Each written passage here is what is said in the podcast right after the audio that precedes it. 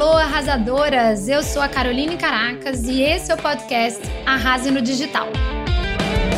Estamos nesse momento na temporada sobre liberdade digital, onde eu vou te ajudar a construir e viver do seu negócio online. Vem comigo!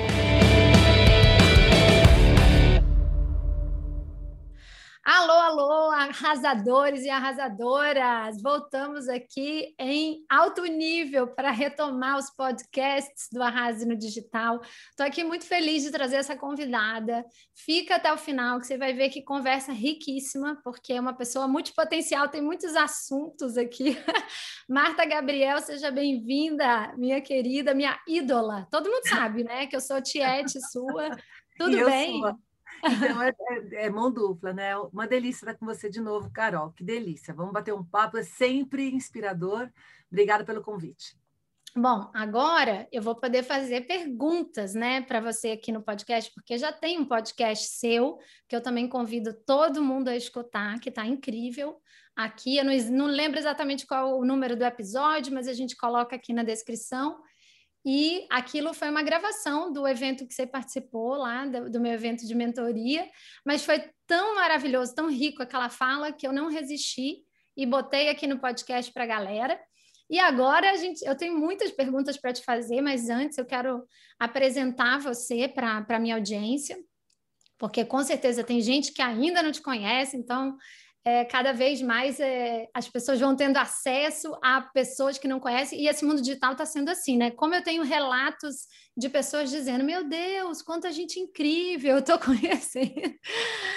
Então, a Marta, é, gente, é futurista pelo IFTF, Estou lendo aqui o currículo, engenheira pela Unicamp, pós-graduada em marketing pela SPM e design pela Belas Artes. Então, vocês já vão entendendo aí com quem a gente está falando, que é muito multipotencial na mesma pessoa, né? Formada em marketing e design, e futurista, e engenheira, mestre PhD em artes pela ECA da USP, formação executiva no MIT Sloan então, a Marta é autora de vários livros best-sellers, entre eles o Você, Eu e os Robôs, que também foi finalista aí do, do Prêmio Jabuti. Isso mesmo, Marta, vai mostrando. E o Marketing na Era Digital, que eu tive o prazer de receber aqui o box dele em Portugal, tá maravilhoso. É, ela escreve para a Bússola Exame, para o MIT Technology Review Brasil, para o MIT Sloan Management Review Brasil. Vou já querer saber como é que você dá conta de tudo também. Atua como consultora e sócia de startups, é, tem uma ampla gama de clientes no Brasil é, incluindo corporações multinacionais, bancos, governos, universidades. É professora na pós-graduação da PUC São Paulo e a Faculty International da Cross Knowledge. A, a Marta também é palestrante keynote internacional, já fez mais de 80 palestras no exterior e seis TEDx, né? Já várias coisas que eu quero fazer na vida, então dá para entender por que ela é minha ídola.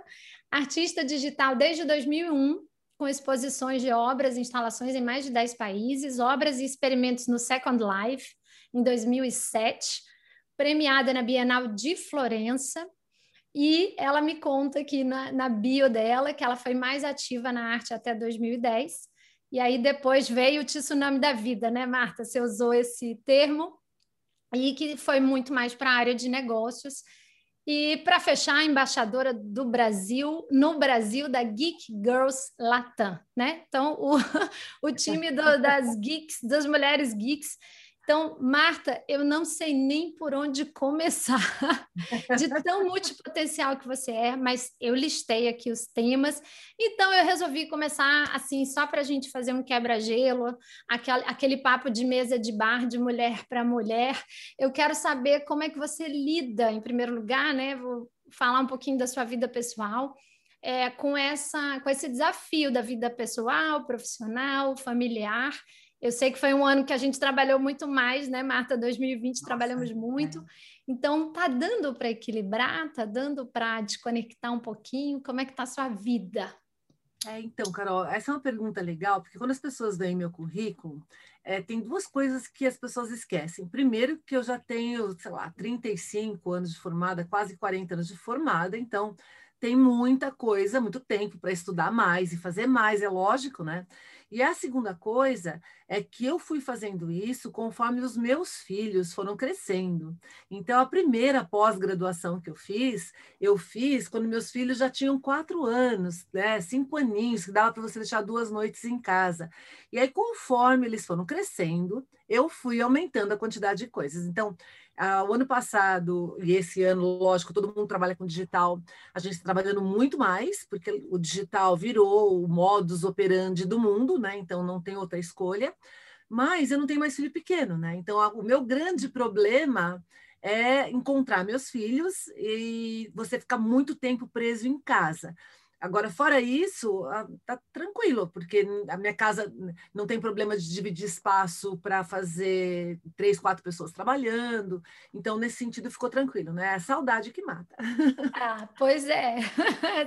Eu também tenho, que eu estou aqui em Portugal, hoje, acho que um dos meus maiores problemas é a saudade, né? A gente fica é. dividido. Mas olha, Marta, aproveita e esclarece para quem está ouvindo a gente o que, que é ser uma geek ou embaixadora desse mundo geek, né? Explica um pouquinho. E se você já sofreu algum preconceito nesse mundo geek por ser mulher, vamos falar, né? Já que está tão em alta essa pauta aí do, é. do feminino e tudo. Eu acho bem legal falar isso, Carol, porque eu tenho uma. Bom, primeiro vou explicar o que é ser uma geek girl são garotas em tecnologia. E uma das coisas que eu acredito muito, porque a gente tem uma necessidade urgente no mundo de ter mais, não só mulheres, mas mais minorias representadas na área de tecnologia e liderança. Por quê? Quem cria o futuro é a tecnologia e são as lideranças. Se você não tem é, representatividade de tudo quanto é tipo de grupo, a gente cria um futuro enviesado para alguns, bom para alguns e não tão bom para bom outros, né? Então, a gente tem visto isso acontecer, a gente vive no mundo enviesado, e aí quando a gente fala de mulheres em tecnologia, como eu fui uma garota de tecnologia, trabalho com tecnologia desde ever, todo mundo quer mulher em tecnologia hoje. E só que assim, não nasce em árvore, né? Não dá, não é qualquer hora que aparece uma mulher em tecnologia, a gente tem que educar as garotas. Quando me convidaram, foi uma palestra que fui fazer pela RD, em Bogotá, há uns dois, três anos atrás, eu acho, me convidaram para ser embaixadora dessa eh, entidade que é sem fins lucrativos, que já faz isso na Colômbia e em outros países da América Latina, para fazer no Brasil. E aí eu falei, bora lá, é nisso que eu acredito, em garotas em tecnologia que vão virar mulheres em tecnologia, né? E aí, obviamente, é, eu, se você pensar em Brasil, eu sou privilegiada, eu tive muito pouco preconceito, porque na faculdade de engenharia, isso é muito engraçado também que as pessoas não sabem, né? Tem muito pouca mulher, e então as pessoas pensam que porque tem muito pouca mulher, você vai sofrer preconceito, mas seus amigos te adoram, eles são super fofos com você. O preconceito que eu fui sentir, o primeiro foi porque eu era muito nova, me formei com 22 anos e eu trabalhava com barragens, com coisas pesadíssimas. Então os engenheiros olhavam para mim assim e falavam assim: "Mas essa garota que, que vai falar comigo aqui?". Então era complicado no começo. Sofri é, de ser mulher numa empresa com é, no meu departamento tinham 50 homens. Então, por exemplo, o primeiro projeto que eu fiz é, dentro de uma empresa de engenharia que era de barragens, o desenhista não queria fazer o que eu, que eu falei que tinha que fazer, e eu era engenheira, né? Aí foi, foi muito engraçado, porque também sempre tive muita facilidade de me impor com delicadeza, sabe? E no fim eu falava para ele: quem vai assinar a planta sou eu, você vai colocar do jeito que tem que assinar. Então, lógico, ao longo da carreira já teve situação de, por exemplo, eu vou subir no palco e o palestrante anterior achar que eu era assistente de palco, me dá o microfone tipo assim: guarda isso aqui para mim. então, essas situações já tive, já passei por preconceito de ser brasileira, por exemplo, no exterior, nos Estados Unidos. Na maior parte das vezes as pessoas acham que eu sou italiana, porque o sotaque brasileiro em inglês é muito parecido com o do italiano, e eu sou alta, né? Então as pessoas acham que eu sou, é, eu sou mesmo descendente de italianas, de italianos. Mas ah, quando você usa aquela camisa Brasil e você está no meio, o pessoal te parece transparente em alguns momentos, né? Então tem essa situação de você ser em algum grau elite intelectual no país que você está. Aqui eu faço parte desse grupo, mas cada vez que eu vou para os Estados Unidos, por exemplo, para um congresso, eu sou mulher latina, não é minha primeira língua, eu pago não sei quantas vezes em dólar para chegar lá, tem diferença de fuso e tem que performar. Então, perceba que em alguns momentos eu estou muito mais na minoria e tendo que me provar muito mais, em outros momentos eu estou numa situação mais confortável, mas eu, isso faz muito a gente pensar em, nas outras pessoas, né? Qual é a situação dos outros e tentar ouvir entender para que a gente consiga diminuir essas diferenças. Né? Que bacana, deve ter muito mais para contar aí dessa trajetória, mas vamos seguir aqui, que é muita coisa. E eu fiquei curiosa, acho que, que vale a pena também falar aí para a audiência, né? Já que são, são tão poucas mulheres na tecnologia e não nascem árvore, não sei o quê. Então, como é que foi? Você sempre teve aptidão para isso? Você teve muito estímulo? E no final das contas também, como é que a gente faz então para fomentar mais mulheres na tecnologia? O que, que, você acha? Isso é muito legal. Essa pergunta é sensacional porque é, é o que eu acredito que funcionou para mim. É, vai funcionar para a maior parte das pessoas. É cultura familiar. O meu pai e minha mãe, eles trabalhavam com automação comercial nos anos 60, para você ter ideia, e meu pai morou no, nos Estados Unidos durante muitos anos, e aqui no Brasil trabalhava com tecnologia, e ele não fazia, eu tenho dois irmãos, tá? Assim, a gente é seguidinho, eu sou mais velha, e ele não fazia diferença entre homem e mulher. Então, assim, para você ter ideia, a gente brincava das mesmas coisas, usava os mesmos equipamentos, é, fazia, é, montava coisas. Então, se você tem. Uma coisa que meu pai falava para mim sempre, por isso que eu acho que eu fui fazer engenharia até, né? Que, eu podia fazer o que eu quisesse. E ele, como ele gostava muito de engenheiros, especialmente meu pai, minha mãe também, mas meu pai, falava muito como os engenheiros constroem o mundo, né? E ele falava: você pode ser o que você quiser, se você quiser, você vai ser. E aí eu sempre acreditei que eu podia ser o que eu quisesse. então não tem problema para mim, tipo, isso é para homem ou para mulher, ou isso é para os outros. E uma coisa que também na minha família era muito forte é resiliência. Não vai dar certo a primeira vez, você tenta de novo. E a outra coisa, se alguém já fez, não importa quem foi, você também consegue fazer. Então, bora lá. Então, a cultura.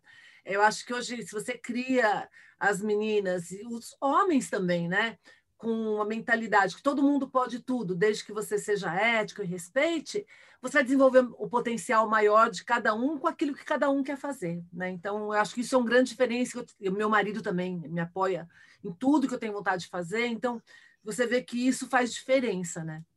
Sim, a gente acaba voltando né, para a história da, do, do núcleo familiar, né, que é onde tudo começa ali, e a nossa autoconfiança vem dali, né? Então, estímulo para todo mundo que está tá ouvindo a gente aí de mudar um pouco as nossas crenças sobre educação, né? Os medos das filhas escolherem profissões também que não são as mais desejadas e comuns. Você sabe que as minhas filhas, Marta, estão nessa fase agora, né? De definir para que lado vai.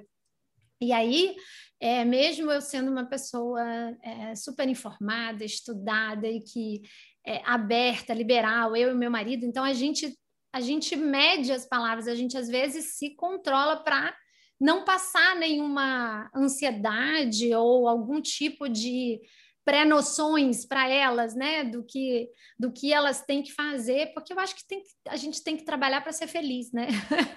Isso. Mas, Carol, sabe uma coisa que eu falava para meus filhos? É engraçado, né? Porque eu, eu sempre fui, imagina, sou engenheira que fez é, doutorado em artes. E eles foram, conforme eles foram crescendo, eles foram vendo fazer isso, né? Essas várias áreas, é assunto aqui em casa. Então, faz o que você quiser. A minha regra é o seguinte: você vai escolher algo que você vai fazer 10 horas por dia, 8 horas por dia, você vai querer fazer 12 horas por dia. E aí não me importa o que, que é. Se você estiver fazendo isso, você vai dar certo. E é engraçado que, apesar de eu ser super assim, incentivar tudo quanto é área diferente, minha filha é engenheira e meu filho é, é, fez direito. Nossa! tradicional. E outras pessoas que os pais ficavam em cima, não, você tem que ser médico que nem eu, não, você tem que ser advogado que nem eu, não sei o quê. Aí foram fazer profissões completamente fora do, do eixo tradicional, né?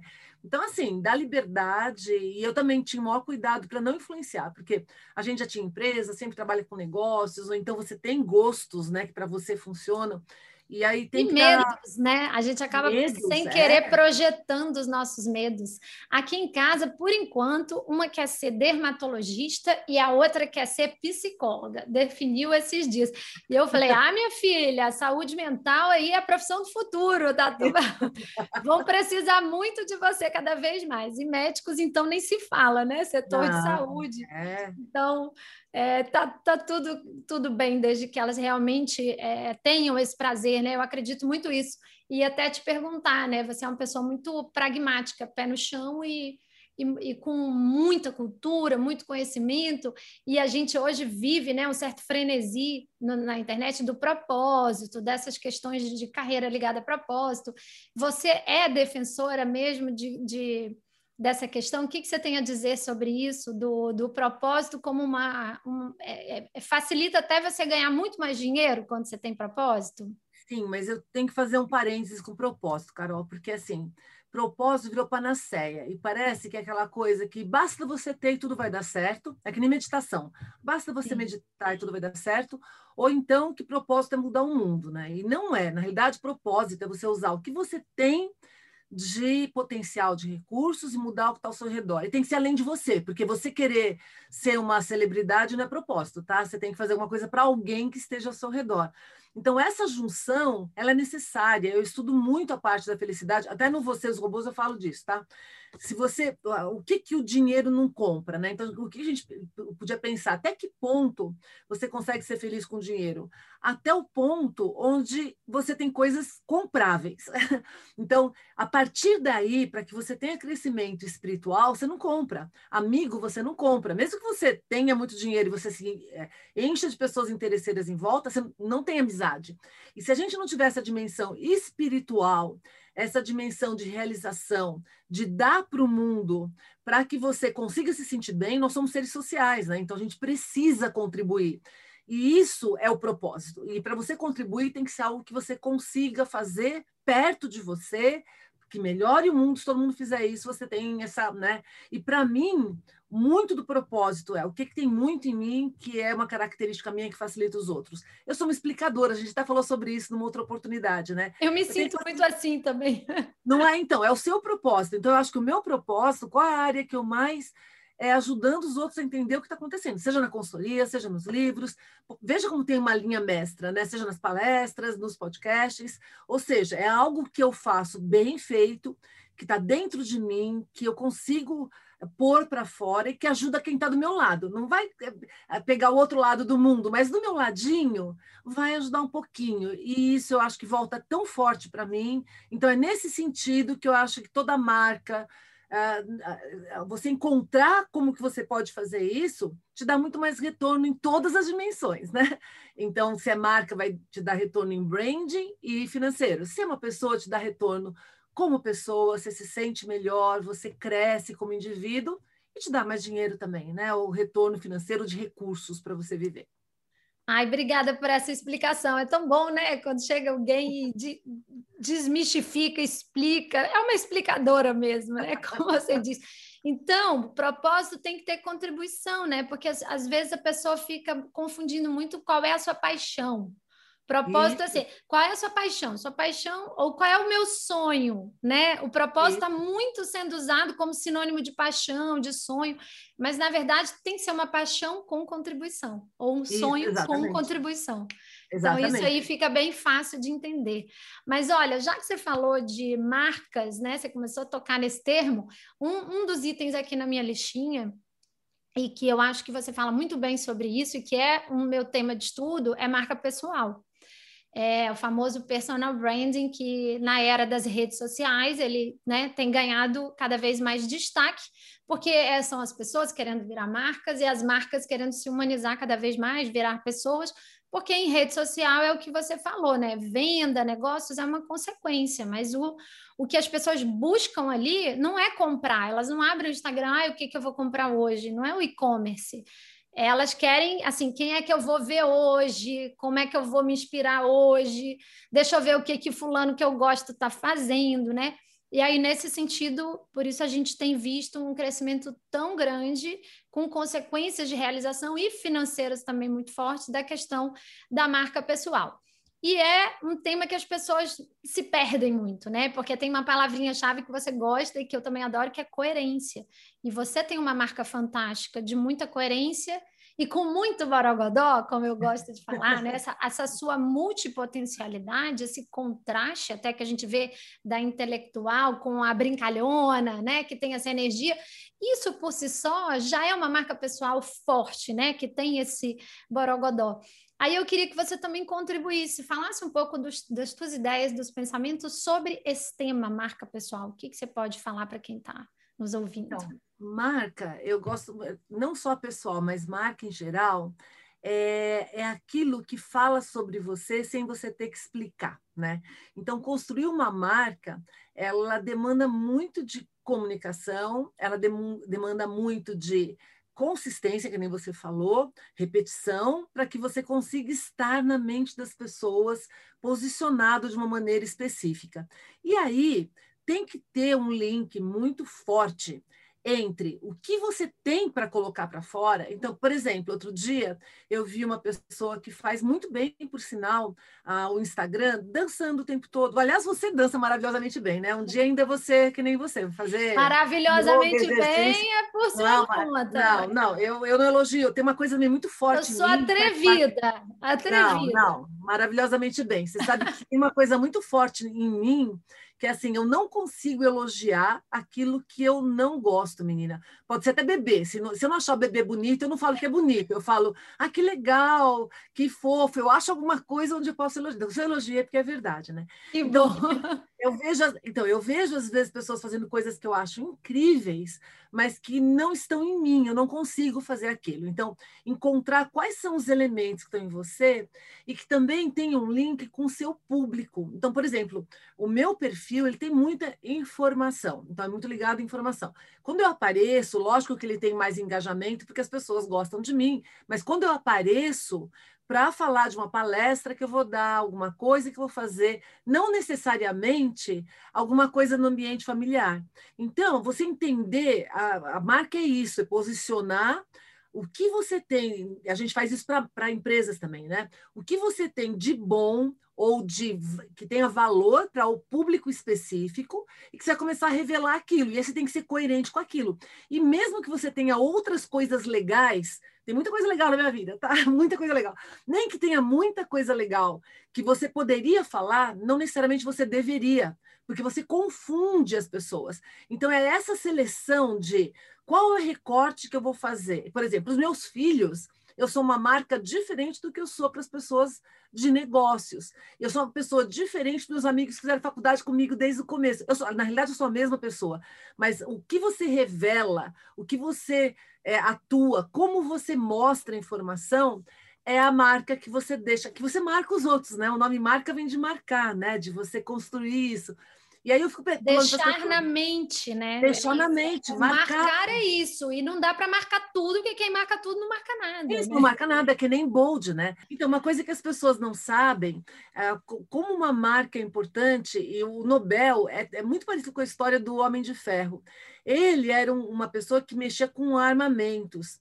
E aí saiu uma notícia falsa, engano, que ele tinha falecido. E aí ele viu as notícias que apareciam sobre ele, horríveis, horríveis. Aí ele ficou pensando assim: nossa, mas quando eu falecer é isso que vão falar de mim? Aí ele deu um shift na vida dele, vendeu tudo quanto era coisa de armamento e começou a pensar em como que ele contribuiria com a humanidade. Daí que vem o prêmio Nobel. Ah, e aí bacana. é isso que é missão. É o que, que você quer que as pessoas falem de você depois que você morrer é, é, que como você quer marcar a vida das pessoas? E aí é nesse sentido que a gente faz. Então, eu me seguro, tá? Às vezes tem coisas que eu gostaria de falar de outras áreas, mas que não interessam para as pessoas que estão me seguindo especificamente no Instagram, ou no LinkedIn, ou os meus amigos de, de faculdade. Eles não querem saber coisas que estão ligadas com áreas que não interessam para eles. Então, é esse recorte né, que eu acho que é que eu procuro fazer ao longo da minha vida e eu acho que isso tem coerência. Mas você sabe que é bacana? Isso é uma boa notícia, porque as pessoas confundem que construir uma marca pessoal, de repente, é uma super exposição. E, de repente, você tem que estar ostentando, ou você virar blogueirinha, né? E não é. Eu, eu sempre sigo dizendo isso que a questão do, do lifestyle, que é mostrar um, um recorte bem estratégico de quem é você como pessoa, tem uma função que é abrir o canal, te aproximar. É e isso, isso você pode mostrar, né, a sua, a sua energia, a sua descontração, o que você é de verdade, né? Mas você não é obrigada a expor família, pelo amor de Deus. Tem gente que não se Aí a, as pessoas acabam se afastando de um tema que é tão estratégico, né? Tanto para elas profissionalmente, porque isso gera crescimento, né? Você trabalhar a sua marca no mercado gera muito crescimento. E acabam se afastando por desconhecimento. E poderia ser muito importante não só para ela, mas para todas as pessoas em volta, porque como você falou, marca pessoal é legado, é o que você tem de bom e que você quer deixar, né? Então é legado, é contribuição, é compartilhar. Então, que bom que você falou isso, porque muita gente tem medo de exposição e, e é ótimo desmistificar isso também. Isso, e outra coisa legal, veja como está ligado com o propósito, né? Porque está ligado com aquilo que você faz bem e deixa para o outro e tem conexão com o outro. Até eu faço uma distinção, Carol, quando eu dou aula de marketing nessa área, que é o que, que é uma celebridade, o que, que é uma personalidade. Celebridade Boa. é uma coisa temporária, instantânea. A gente teve tantas celebridades no mundo já que aparece e desaparece, né? Porque a pessoa, na realidade, está representando um papel dentro de um contexto, ela explorou os cinco minutos de fama e tchau. Personalidade é o, é o Guga. Eu sempre brinco que eu adoro. O Guga, ele foi é, ranking número um de tênis no mundo, Roland Garros. Agora ele nem está no circuito mais, ele faz comentário e ele era personalidade, continua sendo, porque você tem uma coerência, você tem uma contribuição, você tem um posicionamento que faz com que você dure, né? Então a personalidade no tempo, ela é. depende de marca. É, trabalho de marca é isso, é, não é um trabalho de vendas, né, temporário, é branding. Então, o, o, próprio Gary Vee, que a gente estava conversando aqui nos bastidores, ele tem uma frase que eu uso nos, nos, meus cursos e tudo, que é, ele fala the best, vou falar em inglês e já, já traduzo, que é the best companies in the world don't sell, they brand, né? É. Então, as melhores companhias, empresas do mundo não vendem, elas fazem marca, porque é, é, isso que faz a empresa durar no tempo, né? Não é fazer um produto para vender agora, é ter uma marca forte que, inclusive, depois essa marca pode se expandir para outras coisas, como a gente vê hoje acontecer. Sabe uma coisa que eu falo, Carol, quando eu falo de marca também? Que a sua marca é um parque de diversões. Os produtos são souvenir, as pessoas têm que querer comprar. Então, se você construir a sua marca como sendo aquilo que as pessoas querem, experiência fantástica, a venda é consequência, né? A venda, elas é que vão buscar onde que eu posso levar um pedacinho. Nossa, amei! A gente vai ter que botar no Instagram essa frase lá. Marta Gabriel. A sua marca é um parque de diversões. Gente, já está anotado aqui. Porque é fácil. Essas metáforas são muito boas para as pessoas entenderem do que a gente está falando, né? Porque quando eu, quando eu falo de marca, eu, eu uso a metáfora do Borogodó também para mostrar que é aquilo que faz as pessoas gostarem de você, que é muito diferente de uma pessoa para outra, né? Nossa. Quando a gente pensa assim, ah, Rainha Elizabeth, né? Eterna, com aquela timidez, o colarzinho de pérola dela, naquele estilo dela. Gente, o, a likability dela, né? O índice de gostabilidade dela é gigantesco. E como assim não tem borogodó? Tem muito borogodó naquilo, na essência dela. Que é o né? dela, né? Não precisa ser extrovertida, não precisa ser que nem a irmã, que era o oposto. E são duas irmãs muito diferentes e cada uma tinha lá o seu borogodó, que no dicionário diz que é exatamente isso. Qual é o seu elemento, né, de atração pessoal que faz as pessoas gostarem de você? Então, muito legal, porque agora, gente, além do borogodó, vocês têm o parque de diversões aí para pensar. E outra frase que eu amo sua, você é a rainha das frases mas você falou e eu nunca esqueci, essa vai para o feed também, que é se não for para transbordar, eu nem pingo. Isso aí é uma, é uma coisa bacana para sua marca pessoal. Explica um pouquinho isso. Então, nessa frase eu falo porque eu, eu sou super, hiper, mega blaster intensa. Então, desde que eu me lembro por gente, se não for colocar a energia toda, eu prefiro não fazer. E isso é muito legal no sentido de você estar inteiro em tudo, não necessariamente no produto final, tá? Porque se a gente pensa, por exemplo, em MVP, você tem que estar satisfeito que o produto esteja suficientemente bom para entrar no mercado e suficientemente seguro para não dar problema. Mas a energia que você põe naquilo é todo o seu coração. E eu faço isso com tudo, em viagem. Tanto que eu estou ficando mais velha e eu não perco essa coisa de querer. Ai, não, vamos fazer, vamos fazer mais isso, vamos fazer mais aquilo. Quem viaja comigo adora, tá? Porque é o tempo todo nessa, nessa vibe. Tô então, na fila. vamos viajar, porque eu adoro, tô, tô louca para parar a pandemia para poder viajar. Mas isso de você estar tá inteiro em tudo torna a vida mais fácil torna as coisas mais gostosas de fazer, torna a, quem está ao seu redor também é, mais atrativo, porque você tá com uma energia naquilo, não está fazendo só por fazer. Então eu brinco, quando eu dava aula, quando eu comecei a dar aula nas sextas-feiras, eu comecei de sexta-feira à noite, tá? Aí eu chegava para os alunos e falava assim: Gente, essa é a melhor aula da semana, porque depois da minha você vai para balada. É verdade, olha só, é a perspectiva, né? Um é copo é cheio, um copo meio vazio. Fantástico. É encontrar energia. Então, essa frase vai para o feed também, gente. Já tenho várias frases para as próximas segundas-feiras todas do meu feed, que eu sempre escolho uma frase assim, bem impactante. Tem outra que eu gosto de usar para tam também explicar sem explicar muito, o marketing digital com Borogodó, que é como é que é? é ou, ou, me arrepia até a alma, ou não me toca em nada. Esse tipo de coisa que, assim, vamos combinar que para um ambiente de negócio, é claro que tem gradações em tudo, e você tem que ter o seu contexto e tom de voz. Óbvio, é o tom de voz da marca, que ele varia um pouco em relação ao contexto. Agora, vamos combinar que para um mundo de redes sociais, são essas pessoas que transbordam, né, e mais intensas, que não, não são em cima do muro, que tendem a ter mais sucesso. Você concorda com isso? Os extremos. Lógico.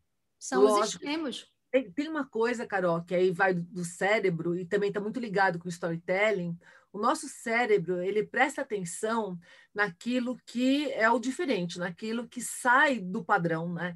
Então, tanto que a gente está o tempo todo buscando padrão e o que está fora a gente presta atenção para tentar resolver. Então, se você está no mesmo padrão que todo mundo, você não chama atenção de ninguém, não, não consegue chamar. E a mesma coisa acontece em storytelling. Se não tiver alguma coisa de atrito, de intenso, de diferente, o seu cérebro não presta atenção naquilo para ver o restante da história, né? Então, por isso que cada um, agora, que nem você falou, cada um tem que achar o seu jeito de fazer isso.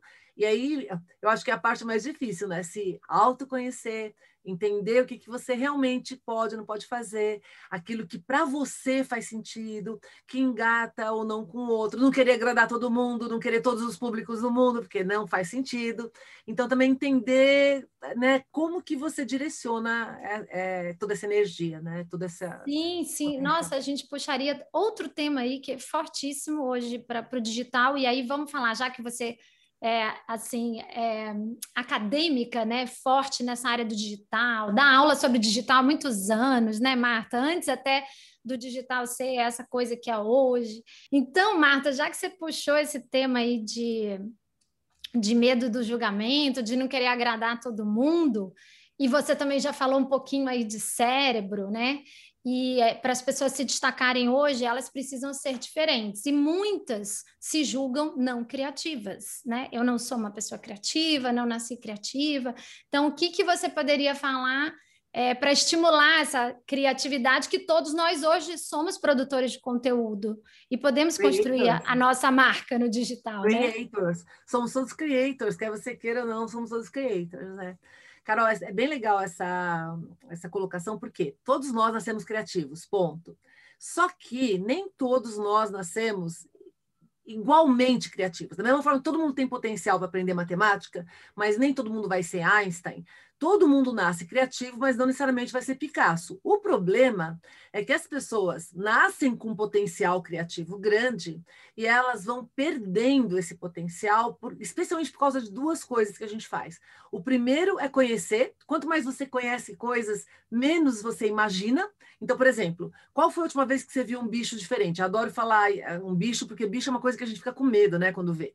E aí você fica, ah, eu não sei o que, que é. Será que ele pula? Será que ele morde? Será que é venenoso? Será que isso, que aquilo? Você fica imaginando. A hora que alguém chega para você e fala o que, que é, você não pensa mais naquilo.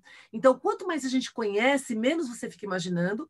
E a outra dimensão é o julgar. Enquanto você não percebe, enquanto você tem dois aninhos de idade, enquanto você não percebe que tem julgamento, você faz qualquer coisa. Você dança, você canta, você pula, você faz. Quando você começa a perceber que tem julgamento e você começa a julgar, você para de fazer as coisas. Então, para a gente conseguir não perder a criatividade e desenvolver ao longo da vida, a gente tem que desafiar o conhecimento, tem que ter uma válvula de escape, não é tudo que. Ainda mais quanto mais você sabe, mais você vai ter que ter essa válvula de escape. E é por isso que eu gosto da neuróbica. A neuróbica é ciência, é, é, é o exercício para o cérebro. É você fazer coisas diferentes, comer contramão, andar no outro lado da casa, outro caminho, etc., para você sair do lugarzinho comum lá do que você conhece e parar de julgar. Eu não julgo nada, eu procuro, eu evito. Quem julga não tem tempo de amar, quem julga não tem tempo de fazer outras coisas e não se preocupar tanto em ser julgado.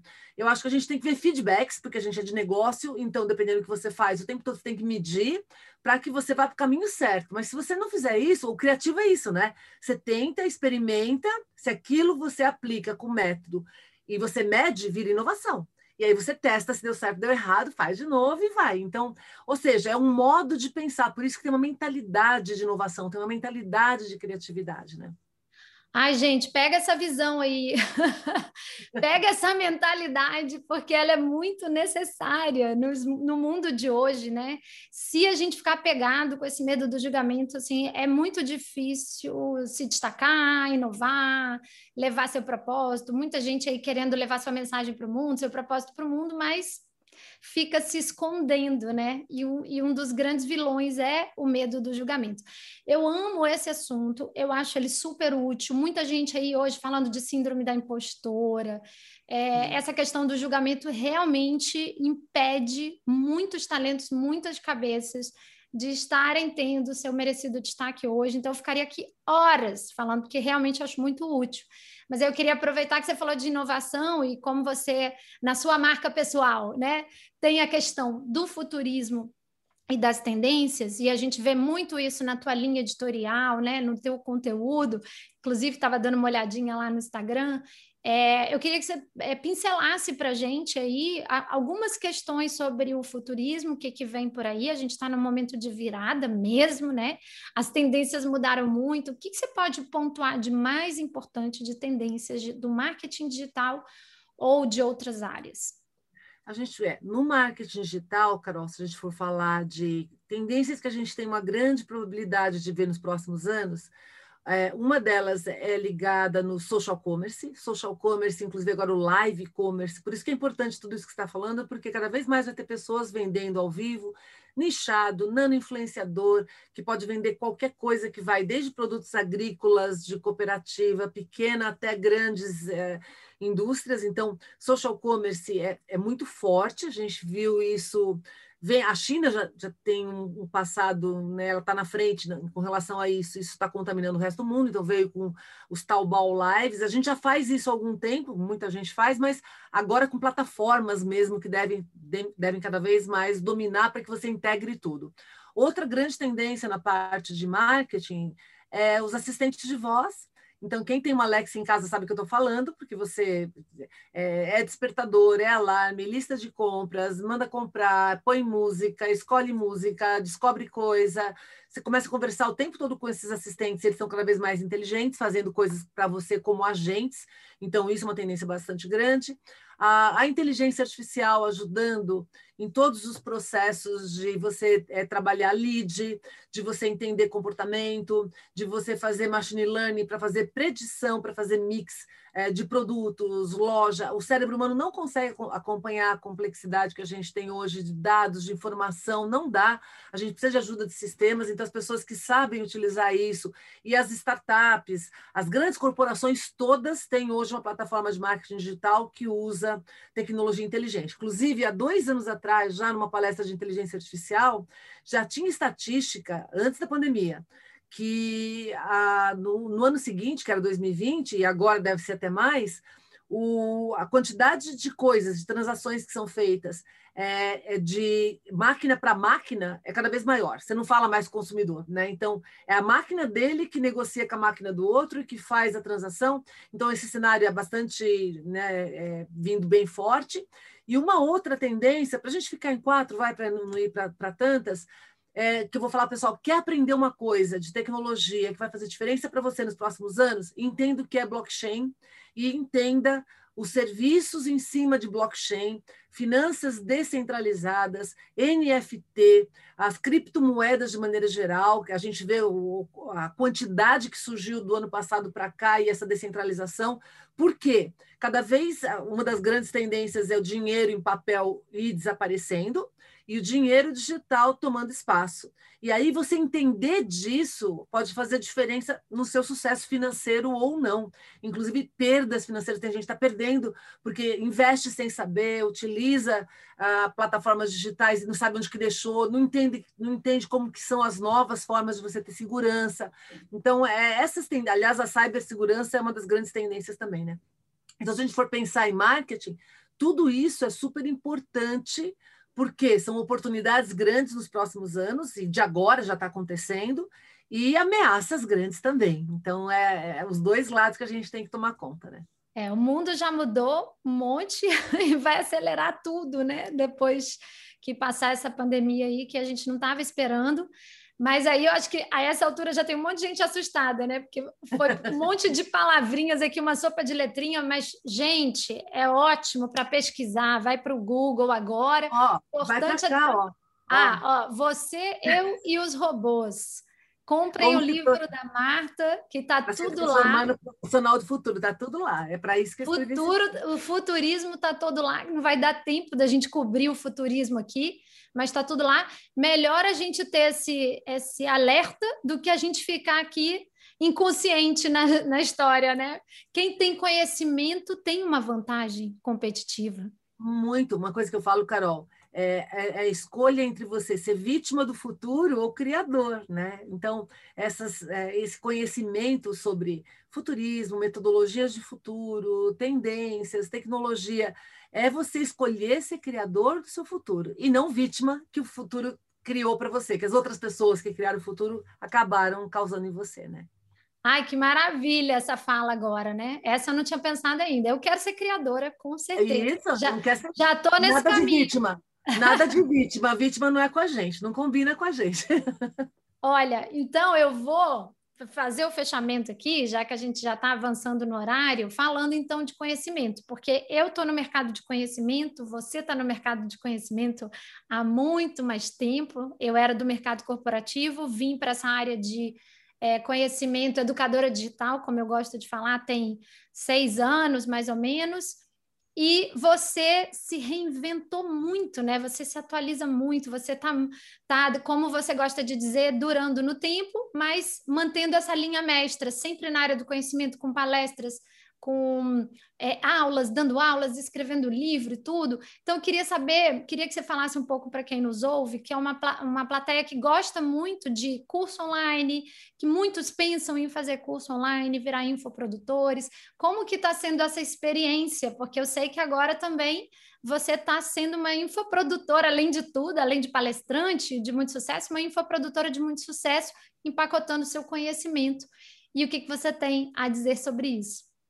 Então, é, eu acho que todo mundo tem algo que pode ensinar, todo mundo. Então, lógico que eu ensino nas áreas que eu conheço, né, que eu atuo, mas eu fico pensando, eu já comprei cursos de coisas que não tem nada a ver com tecnologia, porque eu queria saber um pouquinho mais sobre, sei lá, o cérebro e é um pouquinho mais sobre ah, como que você organiza a casa ou coisas. Minha filha tem comprado muita coisa sobre é, criar filhos, que ela acabou de ter neném, né, no final do ano passado.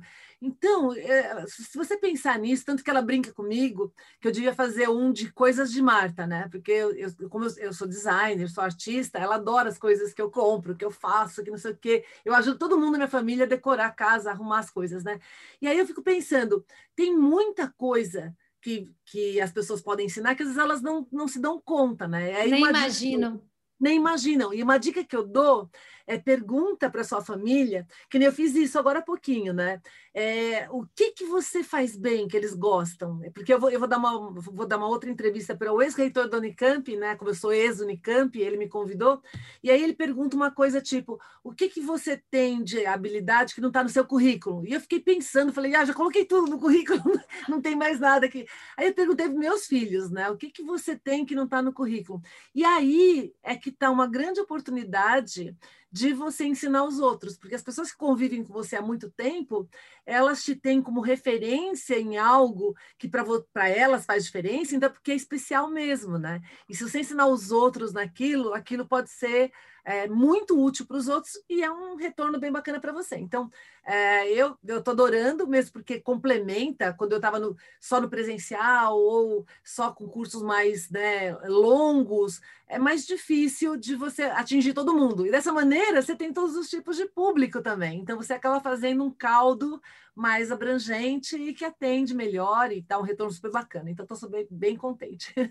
E é muito democrático, né? E dá, e dá, dá acesso a você, né? Antes você estava muito no corporativo, é. na academia, né? No mundo acadêmico. E olha só que bacana, hoje muitas pessoas podem entrar no teu curso e ter lá uma sessão ao vivo no Zoom com você, né? Eu acho isso tão incrível, tão maravilhoso. Eu também. E as distâncias, né? Uma coisa que a pandemia trouxe de bom que as pessoas, as pessoas realmente acostumaram com isso e acham normal. Pode ver, ó, antes era muito difícil aceitar. Eu dou palestra fora do Brasil já há mais de 20 anos, tá? Minha primeira palestra no exterior foi em 1998. Mas você tinha que ir, era inconcebível. Tirando uh, algumas situações específicas, em 2009 eu fiz uma via Skype fora do Brasil para cá, mas fora, fora isso, uma vez no Second Life, evento grande não, você tem que estar lá presencial. E agora não, agora... Está tudo aceitável, as tudo pessoas estão até gostando muito mais. Isso, é. Então a gente está num cenário muito é, propício para quem está afim de entrar no digital, porque ele ganhou espaço, né? Então ele ganhou, as pessoas familiarizaram e começaram a gostar. Então, ou seja, é um momento muito bom para você fincar a sua bandeirinha. Para todo mundo. E, gente, eu estou vendo gente do mundo acadêmico que antes estava muito na retranca, na resistência, né, com alguns preconceitos. Então, olha, estão vindo com tudo, pessoas muito boas, muita gente do mercado corporativo fazendo transição de carreira. E todas nós, você pode ser uma dona de casa e tá lá, tem uma, uma baita metodologia própria lá para o filho dormir, para cuidar de sete filhos. É. Nossa, tem tanto exemplo que se a gente começar aqui, a gente não para, né? Verdade. Olha, Marta, eu já estou com saudade, mas a gente vai terminar com uma pergunta também de ordem pessoal, já que eu comecei aqui stalkeando a sua vida, né? Então, agora eu vou fazer uma pergunta. eu queria saber, na sua vida profissional, né? Você que tem tanta bagagem, qual foi o pior momento que você passou? Você tem um? É, tenho. Eu vou falar mais recente, até, até para as pessoas verem como a vida não é fácil, né? E, e mesmo quando você parece que né, domina tudo. É, há uns anos atrás, eu fiz uma palestra para a Local Web, eles são parceiros meus há muitos anos, né? É, na Argentina. E eu falei para eles, olha, mas eu, eles me chamaram para fazer a palestra. Eu falei, olha, eu só faço em inglês ou em português, porque em espanhol eu não falo. E aí eles, não, mas ah, vai dar certo, eles entendem. Eu, traduzi os slides e aí fui tentar. Menina, eu fiquei no palco, sabe quando você tem certeza que ninguém está entendendo o que está falando? Só que eu traduzi os slides olha, com o tempo de palco que eu tenho, anos de experiência, foi terrível. eu queria não ver a hora de sair de lá de cima. Depois, é lógico, né? Como você, quando você tem experiência, você deixa os slides na língua, já ajuda tudo, mas é muito ruim essa sensação. Então, eu acho que esse foi o, acho que da minha carreira, assim, foi um dos momentos mais difíceis. Mas o povo da Locoab é tão fofo que você acredita, porque eu saí assim chateada da palestra. Falei, não, foi Imagina. muito ruim, né? Quanto mais a gente que é super exigente, mulher. É. E eu falei, não, foi, foi horroroso. E eles são tão fofos que eles, não, Marta, foi super bom, o povo adora. Eu falei, não, não, eu tenho um senso crítico bem, bem bom nesse sentido, né? Mas eles foram muito queridos, porque eles, não, imagina, adoraram do mesmo jeito, não sei mais o que, papapá. Mas eu sei que não foi legal, então. Eu vi você contando essa história, é, eu imagino como deve ter sido dolorido, mas eu não sabia que era recente. Olha que legal. É, faz uns. É recente, cinco anos, vai, uns cinco anos, eu acho cinco, seis anos que eu estava fazendo os eventos internacionais, e aí, tanto que você vê como que mesmo as experiências ruins, elas são boas, né? Que a partir daí, eu, pode ser quem for que chama, se for para falar em espanhol, não. Se não for para ter tradução simultânea, não. Ou então é inglês e o povo entende inglês, entendeu? Então, você sabe aonde você deve corrigir a rota, funciona como feedback, né?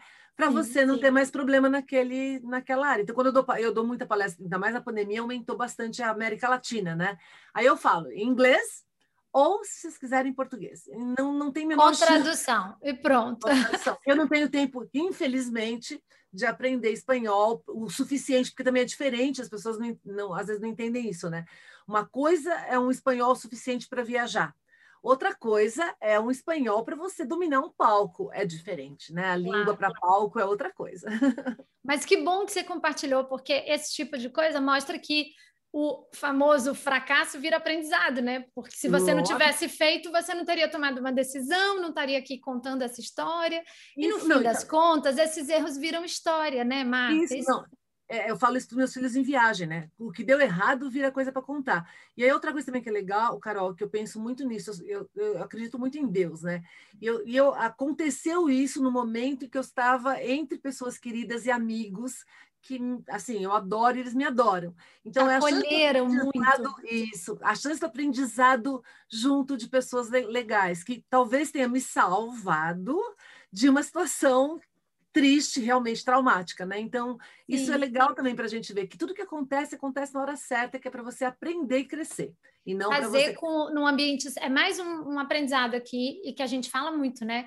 Estar no ambiente certo de pessoas que, que vão acolher que vão impulsionar e não, não pessoas tóxicas que estão ali para puxar o tapete né? E piorar e traumatizar né? Porque você podia Isso. de repente falar assim nossa estou traumatizada nunca mais vou dar uma palestra internacional sei então, lá imagina então é, é ou seja é, é, a, é, a, chance de virar vírgula então eu, eu sempre falo isso é, erro é vírgula, não é ponto final. Erro é vírgula, não é ponto vírgula. final. Mas se você aprender com aquilo, senão vira ponto final, né? Então não pode, erro não pode ser ponto final. Erro tem que ser vírgula. Então, ó, gente, já peguem essa aí. Erro é vírgula, não é ponto final. Adoro essas frases que ajudam, né, a compreensão. É realmente uma explicadora. Meu Deus, eu tenho que me inspirar muito, porque dizem que eu sou didática, que eu sou professoral, é. e eu gosto de muito, né, de usar essas metáforas, essas coisas, porque facilita muito a explicação. Mas a gente não vai terminar com erro, não. A gente vai vai fazer a última pergunta, já que eu perguntei né, pior momento da vida profissional, eu tenho que, tenho que terminar em alta. Quero saber qual foi a sua maior conquista profissional, se é que você pode escolher uma. É, eu acho que eu posso falar de um momento especial que foi muito, muito, muito especial para mim, que é quando eu ganhei o prêmio de melhor palestra num congresso nos Estados Unidos que é um congresso que eu frequentava há algum tempo, já tinha ganho de melhor palestra de uma trilha, mas não o congresso inteiro, né? E para você ter ideia, nesse congresso eu era a única latino-americana, né? Ah, o que tinha era europeu, um ou outro, mas todo mundo falando inglês, a única que não falava também, não era língua nativa inglês, e o pessoal aplaudiu assim de pé. Então, eu lembrar disso, porque a entrega do prêmio foi durante anunciado durante o jantar, que era o jantar de gala da conferência, é tipo da coisa que assim, até hoje, quando eu lembro, eu falo, ai, yes, yes, yes. E aí você, lembrando a primeira vez que eu fui dar uma palestra no exterior, morrendo de medo e enfrentando aquilo. E para esse momento, para mim, acho que foi um dos, um dos, pontos mais altos mesmo da minha carreira, foi, foi isso. Até eu emocionei aqui, porque eu acho que é... esse prêmio é de todas nós, né? Essa conquista da única mulher latino-americana no palco internacional e, ah, é demais. Então, assim, é a gente, a gente já vai ficar com essa sua conquista aqui para a gente também. Vale para todo o grupo das todo, mulheres. Para todas nós, né? É. É, eu vibro com as conquistas dos outros, porque somos todos crescendo, né? Então, hashtag, e uma inspira a outra, né? Toda vez que eu vejo alguma coisa assim, falo... E, aliás, é uma coisa que a gente pode falar também aqui. Quando eu fui pela primeira vez nesse congresso, que eu vi que tinha prêmios, né? Para quem tinha melhor palestra, eu falei, ah, um dia ainda eu vou ganhar esse prêmio. E aí eu ganhei três vezes, né? E essa terceira vez foi como melhor de todos os ah, de todas as trilhas. Então você fala assim, tudo é possível, desde que você se empenhe, se esforce, ensaia toda noite. Eu chegava lá, ficava toda noite, não ia jantar com ninguém, treinava, treinava, treinava. Você vai, aí você consegue. Ai, é muito aprendizado só nessa horinha aqui, mas a gente vai encerrar. A Marta tem horário e a gente vai encerrar esse podcast. Eu vou pedir para ela falar aqui o que ela quiser como mensagem final, falar também as redes dela, os livros dela, os cursos dela, para vocês conhecerem muito mais profundamente, porque de onde vocês estão vendo aqui esse tempinho curto tem muito mais, gente, tem muito mais para compartilhar. Então, é, a fale e a gente se né, despede. Carol. É, Carol, querida, obrigada, uma delícia estar com você sempre, esse papo leve, né, que a gente vai falando as coisas da vida, super gostoso. É, é facinho, é marta.com.br, Marta com TH é o meu site, lá tem a maior parte dessas coisas que eu falei. Marta então, Gabriel, né? É, Marta é, Gabriel. Marta Gabriel, ou então sou Marta, eu sou poderosa. Ah, você Marta também tem. TH, você... Domínio Marta é, é poderosa, é, é dela. martacomph.com.br. Então, quem quiser dar uma olhadinha lá. E em todas as mídias sociais é Marta com TH Gabriel. E de livro, o mais recente é Você os Robôs, que eu vou te enviar o box também, né? Que até conversei com, com, contei com você que agora em 2021 saiu a segunda edição. E o marketing na era digital. E eu estou fazendo a segunda edição dos outros que são sucesso, que nem o Educar, deve sair em breve. Mas sempre tem conteúdo novo lá. Se você seguir pelas redes sociais, você vai ter as novidades e a gente está junto também. Carol, um prazer gigante, querida assim, muita saúde e felicidade para você, que você merece, inspira todas nós o tempo todo e a gente está junto nessa jornada. Gente, então, olha, tchau para vocês, aqui com dor no coração. Marta é uma grande inspiração. Querida, obrigada pelo seu tempo de verdade. E se você está assistindo a gente aqui no YouTube, não esquece de se inscrever aqui no canal antes de sair, deixa seu feedback para essa entrevista, que a gente fica muito feliz. E também, se você está ouvindo no podcast, não esquece de assinar, de seguir, porque tem muito mais coisa boa vindo por aí, tá bom? Um beijo, beijo para a comunidade arrasadora. Sigam Marta Gabriel. Tchau. E aí, esse episódio foi útil? Tem muito mais informações sobre o meu negócio digital e esse estilo de vida com liberdade rolando nesse momento lá nos meus stories, em uma série de conteúdos diários para lá de úteis. É só você me acompanhar no perfil Caroline Caracas Marketing lá no Instagram. Eu queria aproveitar e te fazer um pedido. Se você gostou, tira um print desse episódio em qualquer plataforma que você esteja me ouvindo e me marca lá nos stories dizendo o que exatamente foi útil para você. Eu quero te conhecer e saber quem está me ouvindo. E a gente se vê por aqui no próximo episódio. Vamos arrasar!